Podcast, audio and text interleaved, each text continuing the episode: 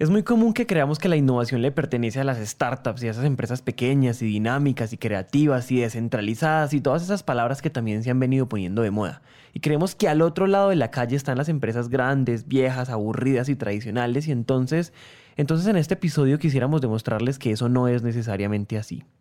Hola a todos y bienvenidos a Emprendete, un espacio para aprender a través de historias. Es un hecho que las historias son la mejor manera de aprender y queremos que aprendan en esos tiempos muertos como el tráfico, cuando hacen ejercicio, en salas de espera o mientras hacen de comer. Esos tiempos ya no son perdidos, son para que aprendamos juntos. Hola a todos, yo soy Santiago. Y yo soy Juan Pablo y este episodio es el resultado de una espinita que teníamos atravesada hace ya muchos meses. Y es que desde que empezamos a hablar de innovación en Emprendete, le hemos preguntado a todos los expertos que desfilaron por nuestro micrófono cómo innovar cuando somos pequeños y cuando no tenemos presupuesto, como si el reto más grande fuera innovar cuando estamos empezando. Pero pensándolo un poco mejor, posiblemente el verdadero reto es innovar cuando somos una empresa grande que ya tiene plata, pero que también tiene procesos y vicios y estructuras más rígidas. Ahí la cosa se pone un poquito más difícil. Y entonces dijimos, un día tenemos que contar la historia de innovación de una empresa gigante porque seguro los aprendizajes no solo serían diferentes, sino también transformadores, porque es como darle la vuelta al problema. Y bueno, al parecer lo logramos. Este episodio entonces comienza cuando estábamos entrevistando a este señor. Soy Juan Carlos Mora, presidente de Bancolombia. He sido banquero por 26 años eh, y fanático de la innovación y la tecnología. Así es, cuando hablamos con él decidimos que esa historia que queríamos contar era la historia de uno de los bancos más importantes de Colombia banquero por 26 años y amante de la innovación y la tecnología. Cuando llevamos menos de tres minutos hablando con Juan Carlos, nos sorprendió encontrarnos con una persona poco acartonada, curiosa y sobre todo con ganas de seguir aprendiendo. Yo soy muy curioso y, me gusta mucho investigar y la tecnología me ha dado esa oportunidad. Yo, digo, no me considero técnico, no soy, no soy un conocedor técnico, no programo ni nada, pero por, medio de la tecnología puedo contestar muchas preguntas de esas que me hago y, esa curiosidad la tecnología me permite alimentarla. Entonces es por eso, por ese tema que me, que me gusta la tecnología. ¿Por qué tiempo vas a programar además? Pero me gustaría, yo voy a aprender a programar, a, a, mi edad, pero voy a aprender a programar. Esa es una de las metas que tengo. Vamos a ver cuándo lo hago. Esto puede sonarles como les suene, pero nosotros creemos firmemente en lo importante que es el ejemplo. Es decir, no podemos pretender que una empresa sea flexible y abierta al cambio si sus líderes sencillamente no lo son. Pero tampoco podemos decir que Bancolombia es lo que es solamente por tener un presidente así, y mucho menos cuando hablamos de empresas de ese tamaño. Por eso también quisimos preguntarle lecciones para liderar monstruos como Bancolombia, pero también startups que están empezando y entonces todo comenzaba a tener sentido. El Grupo Bancolombia en total está en cuatro países y en total somos 30 mil personas trabajando directamente en esta organización. Un equipo... ¿Cómo, o sea, tips de liderazgo, conceptos de liderazgo para dirigir a 30 mil personas o dirigir un equipo de cuatro founders. Mira, yo, yo creo que hay una cosa que es fundamental. Primero, siempre actitud positiva. Siempre. O sea, uno en la vida encuentra problemas, encuentra, encuentra dificultades y ante eso siempre hay que tener una actitud positiva y eso es fundamental. ¿Cuál es el camino? ¿Por dónde voy? Lo otro es una apertura al cambio muy grande. Es como yo me adapto siempre en las diferentes circunstancias. Y lo otro que yo he aprendido es siempre hay que trabajar en equipo y hay que dejar que las otras personas desarrollen su potencial. Eh, y me gustan mucho las discusiones. Me gustan mucho tener puntos de vista y generar, generar conversaciones inclusive con puntos de vista diferentes, porque ahí se construyen unas cosas muy poderosas. Entonces a mí el, debate y, un poco la, controversia me gusta mucho, me gusta mucho. Y, lo otro es, es, una, un tema que uno tiene que hacer siempre y es todo con pasión. Si uno lo hace con gusto, las cosas fluyen. Con amorcito. Así es. Optimismo, apertura al cambio, pasión y un espacio donde se propicien discusiones. Estas cuatro características, que seguramente ustedes ya han escuchado antes, tuvieron un sentido diferente en nuestra visita a Colombia, porque tuvimos la oportunidad de comprobarlo. A continuación hablan Franco Pisa, el director de sostenibilidad del banco, y Humberto Cadavid, del equipo de innovación. Eh, esta organización me facilita igualmente cumplir mi propósito. Y cuando estamos afines entre el propósito de la organización y mi propósito individual es cuando hacemos un mejor trabajo, tanto de manera personal como colectiva. Primero estoy súper asombrado de, de, de, hacer parte de un grupo donde donde no hay, donde no hay libretos. Acá no hay libretos. Acá la gente hace lo que, lo que sabe ser, no lo que sabe hacer, lo que sabe ser. Sin querer, Franco y Humberto le dan mucho sentido a lo que decía Juan Carlos hace un momento. La única forma de sacar el potencial de cada miembro de mi organización es potenciando lo que cada uno es, es decir, potenciando su individualidad y conectándola con un propósito.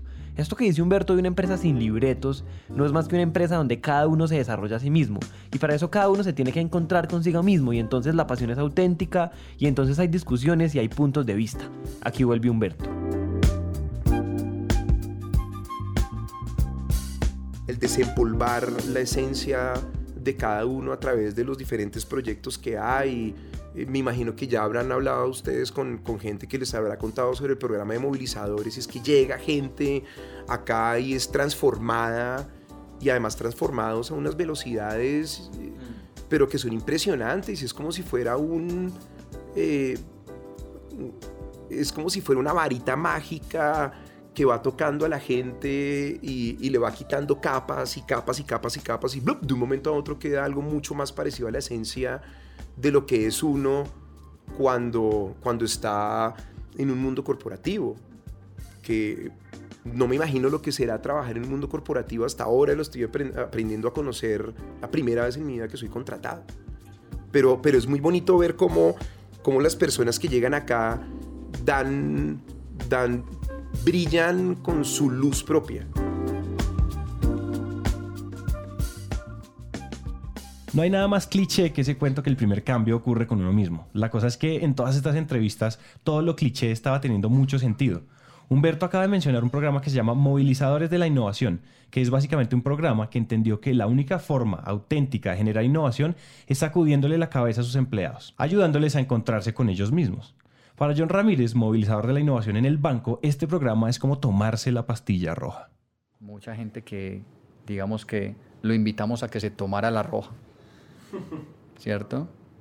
Para los que vieron Matrix, lo sacamos un poco de la vida real y, los, y los, insertamos después en la, en la Matrix. Es decir, nuestro objetivo principal básicamente es sacar a las personas conocer realmente este tema de innovación, hacer que le brillen los ojos, eso es fantástico, usted no se imagina. Y es cómo cambian las personas después de vivir estos procesos. Y después llegamos y los insertamos otra vez al sistema.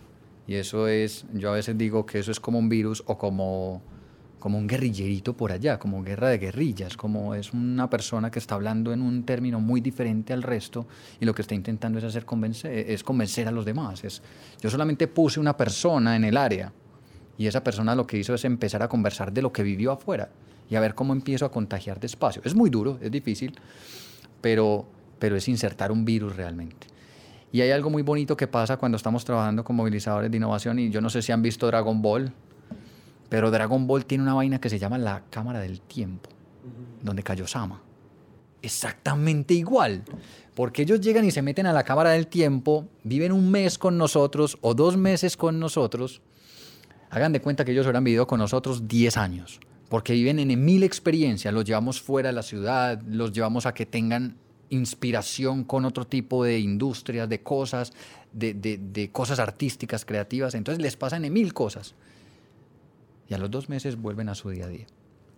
Y en el día a día no ha pasado ni un solo segundo. Es exactamente igual. Ellos vuelven a su puesto de trabajo y no cambia absolutamente nada. Pero ellos vivieron 10 años. No más. Entonces es súper fuerte. Por ejemplo, un equipo acabó el viernes y hoy he venido reuniéndome con ellos y, están en un momento demasiado difícil. Me dicen, estoy demasiado nostálgico, no sé qué voy a hacer, esto es una locura. Ah, ya no ha cambiado ni un segundo. Este programa de movilizadores, que la verdad me da muchísima curiosidad, es una apuesta muy interesante por transformar poco a poco la cultura del banco y por ir ganando socios para innovación. Una cosa que ya hemos repetido mucho es que no se trata de que los innovadores sean los de innovación y el resto de la organización se quede intacta. La idea es moverle el piso y abrirle la mente a la gente y lograr que ellos hagan lo mismo con nosotros y así lograr una especie de efecto multiplicador.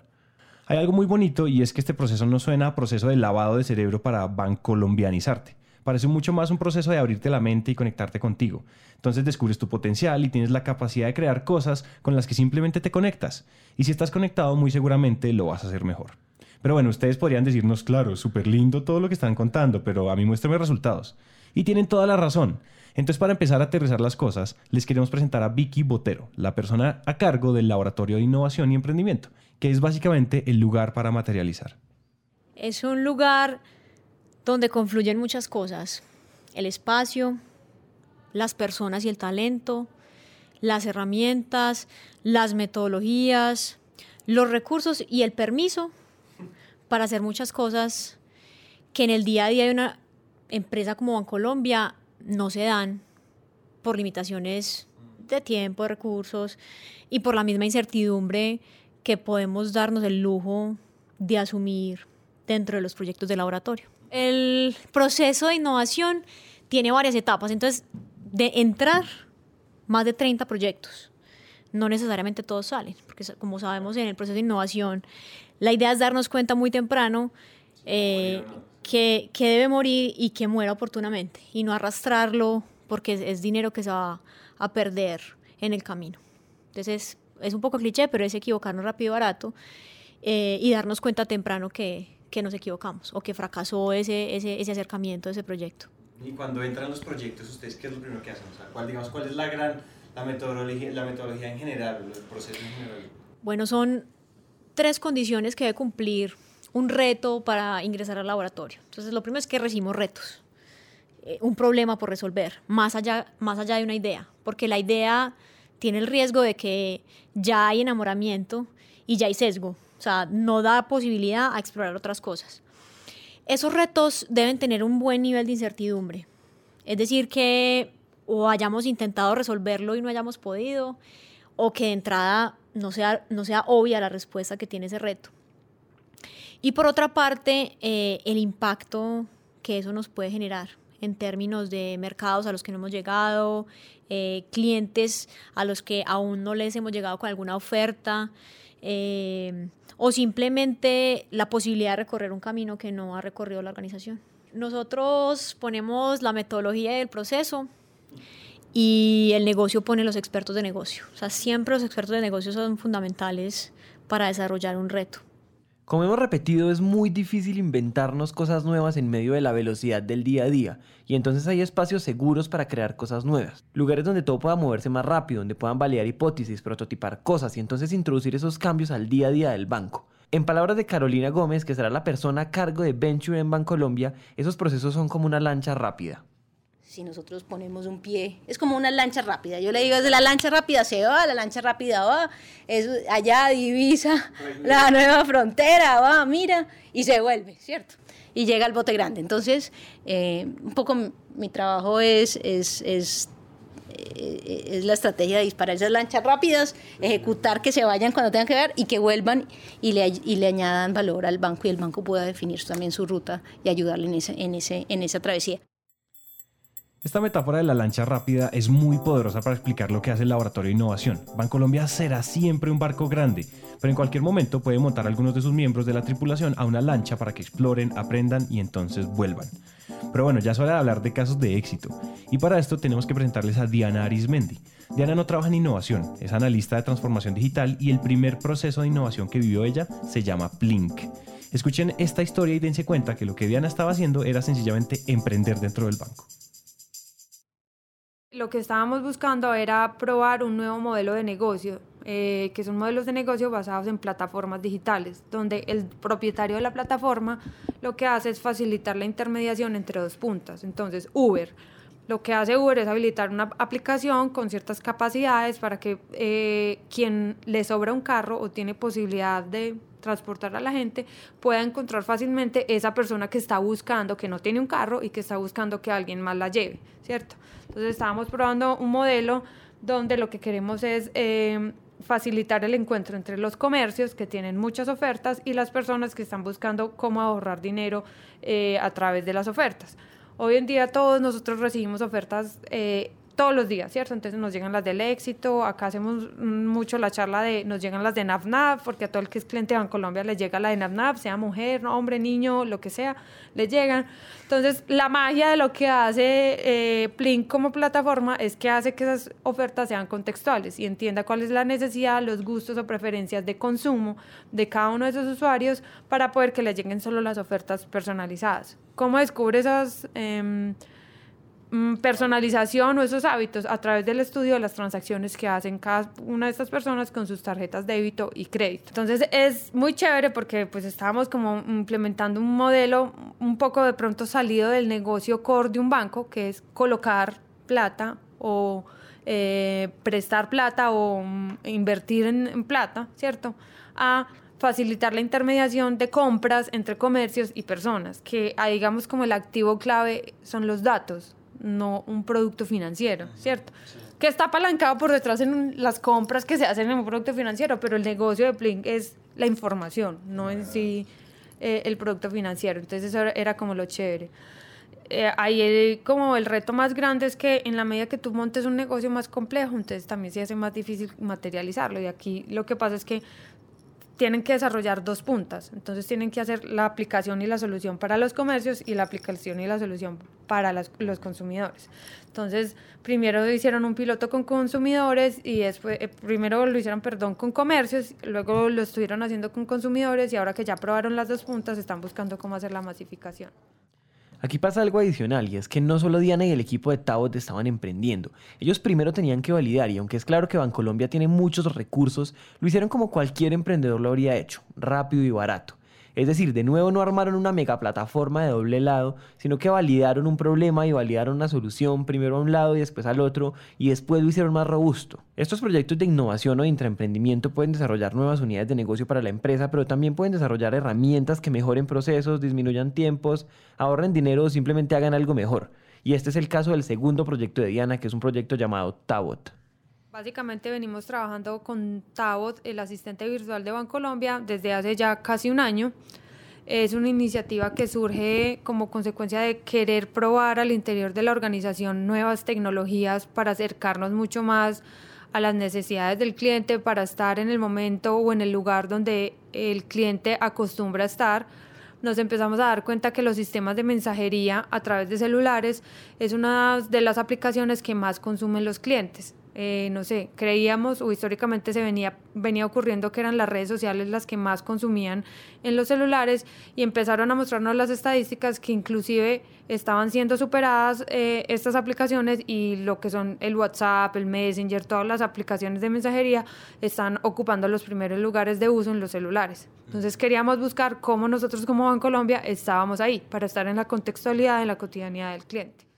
Para ser un poquito más claros, ellos se dieron cuenta que la mejor forma de comunicarse con los clientes es por esos canales donde ellos están acostumbrados a hablar y entonces desarrollaron una especie de robot que soluciona preguntas de los clientes a través de Facebook. Esto, que puede sonar súper fácil, implicó muchísimos retos para que una empresa tan robusta como Bancolombia pudiera hacer este tipo de cosas y además había que hacerlo rápido. Entonces lo que dijimos es, cuál es la forma más fácil de llevarlo a cabo y ahí fue donde nos dimos cuenta que paralelamente Messenger por esa época o Facebook más bien decidió lanzar o abrir su plataforma a que terceros pudieran prestar servicios a través de su propia plataforma, ¿cierto?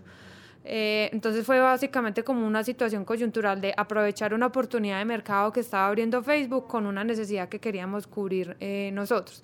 Eso implicó como romper culturalmente muchas cosas en la organización, porque, digamos, técnicamente era el camino más fácil, porque ya estaba habilitado el front, eh, Facebook habilitó como unas APIs para que las compañías como nosotros pudieran exponer servicios allí, entonces técnicamente era fácil, pero culturalmente para el banco era el camino más difícil, porque el banco está acostumbrado a hacerlo en sus propios como territorios, entonces en su página web, en su aplicación de celular y obviamente nosotros al ser una entidad regulada tenemos que cumplir como con muchos requisitos y nuestras áreas de jurídico, de riesgos y de seguridad eh, siempre están muy vigilantes de que cumplamos con todas esas cosas. Entonces fue un cambio cultural o un reto cultural muy grande porque nos hacían preguntas como, por ejemplo, ah, bueno, ¿cuál es el contrato que tienen firmado con Facebook? Mm, Ninguno. Ah, bueno, entablemos una conversación para poder firmar un contrato. Ah, sí, listo, lo podemos hacer, pero más o menos la posición de Facebook es como, ten aquí, mira el contrato, firma si te interesa bien y si no te gusta alguna cláusula, pues ha sido un placer. Nosotros como entidad financiera estamos acostumbrados a ser los que estamos más o menos un poco en esa posición y nos tocó un poco ser, aprender a ser humildes y entender que la tecnología y cómo está evolucionando la industria hace que hay otros jugadores también potentes como nosotros y que tenemos que buscar la forma de poder empezar a interactuar con ellos. Em, otro reto, por ejemplo, grande ya en la parte como de seguridad era que mm, el hecho de estar en una red social le preocupa a todo el mundo de qué tan confidencial o de qué tan privado puede ser lo que se mueva allí. Y como estamos hablando de información financiera asociada a un cliente, nosotros tenemos que velar y asegurar que la información que le demos al cliente a través de Messenger sea exclusivamente accedida solo por el cliente y no por terceros o incluso no por administradores de Facebook.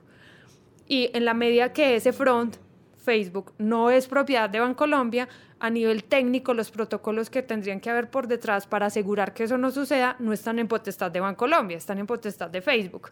Y seamos honestos, Facebook está abriendo a que otras empresas trabajen ahí y, y trabajen de manera gratuita, pues porque quiere a cambio conocer lo que está pasando, como hoy en día también conoce cuando tú publicas una foto en Facebook, le hace un comentario a un amigo y después resulta que le saca una publicidad asociada a la, a la mm, foto que ustedes comentaron, ¿cierto?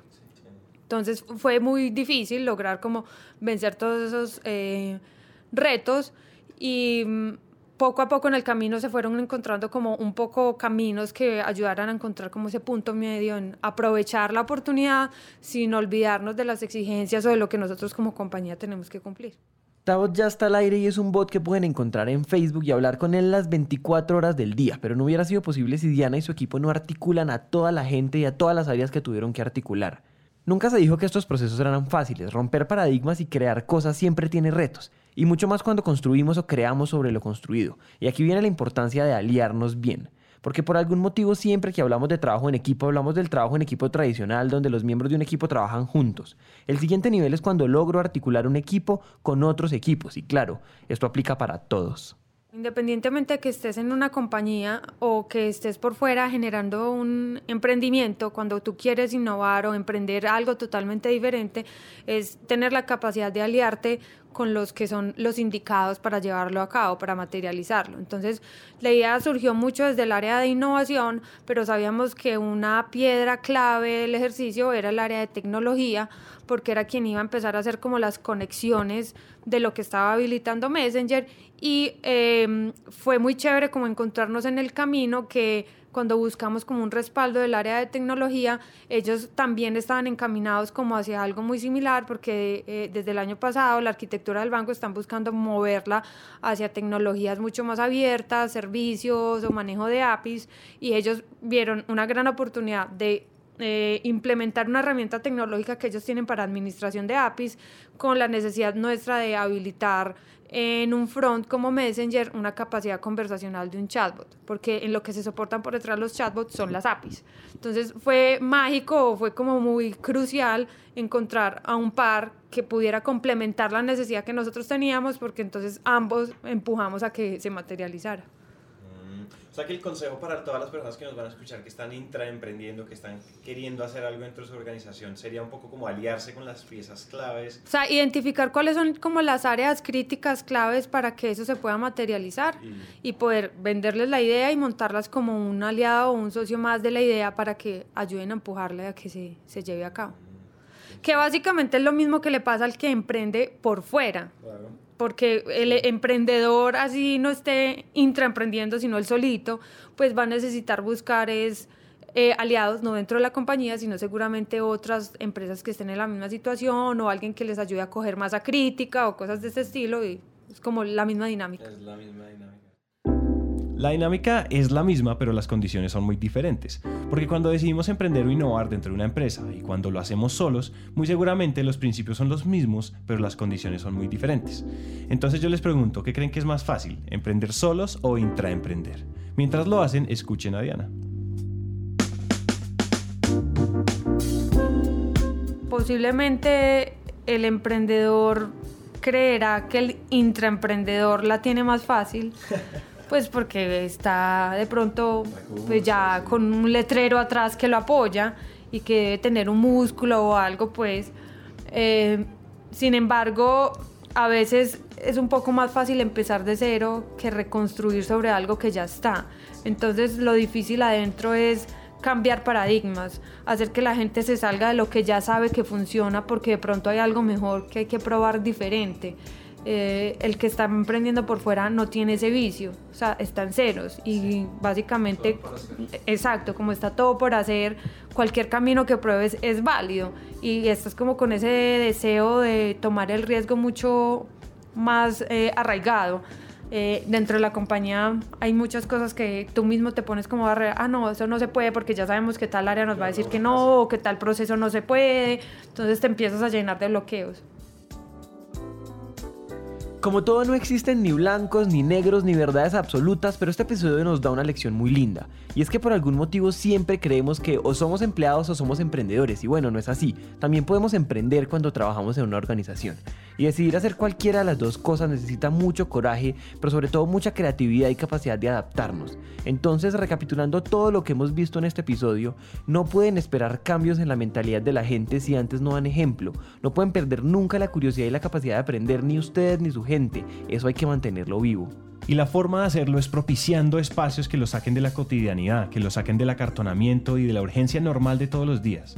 Entonces, pues, hagan equipos y pongan retos y en esos equipos aprendamos a pensar como emprendedores. Entonces, pues mientras se nos acaba este episodio, los dejamos con la última parte de la conversación con Juan Carlos Mora, el presidente de Bancolombia. Como saben, nos gusta terminar las entrevistas con una ráfaga, donde preguntamos todo tipo de cosas y ellos deben responder lo primero que se les ocurra. Entonces escuchen a Juan Carlos y pónganle mucho cuidado, porque además de autenticidad, hay mucha, mucha coherencia con lo que hablamos durante todo el episodio.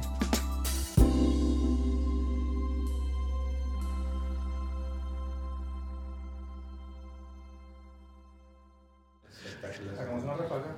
Hagamos una rafaguita, listo, dale. Bueno, Juan Carlos, nosotros con todos nuestros invitados hacemos una ráfaga que son preguntas rápidas. Bien. Es que contestes lo más rápido Como tu top of mind, lo primero que se te. Listo. Entonces empecemos. ¿Colchón duro o blandito? Duro. Agua caliente o fría. Caliente lo más que se pueda. Eh, ¿Con quién que esté muerto te gustaría tomarte un café? Me encantaría poder conversar con Churchill. Si tú tuvieras la misma gente, los mismos edificios, las mismas sedes, y te tocara volver a empezar a dirigir este equipo de 38 mil personas, ¿qué harías? Pero no puede ser un banco. O sea, ¿qué harías con todos los mismos recursos y misma infraestructura, mismos edificios, mismo todo? Pero no puede ser un banco. ¿Qué harías con toda esta organización? Claramente tendría una compañía de tecnología eh, dedicada a, a, digamos, a unos servicios enfocados, yo hoy lo diría, en, en analítica de información, fundamentalmente, eh, y a trabajar en, en todo el tema asociado con analítica y con inteligencia artificial. Eso, pero además eso lo vamos a hacer siendo banco. ¿Cuál es tu presa de pollo favorita? La pechuga. La pechuga. ¿Tu cuenta de Twitter favorita? Eh, me gusta mucho Singularity University. Uf, sí. Si no fueras presidenta en Colombia, ¿cuál sería tu trabajo ideal en este momento de tu vida? Si no fuera presidente de Bancolombia, quisiera trabajar en una compañía de tecnología, en una startup. Me, me encantaría poder montar, montar una compañía, una fintech. Una fintech. Uy, una fintech. Epa, Emprendimiento, una palabra.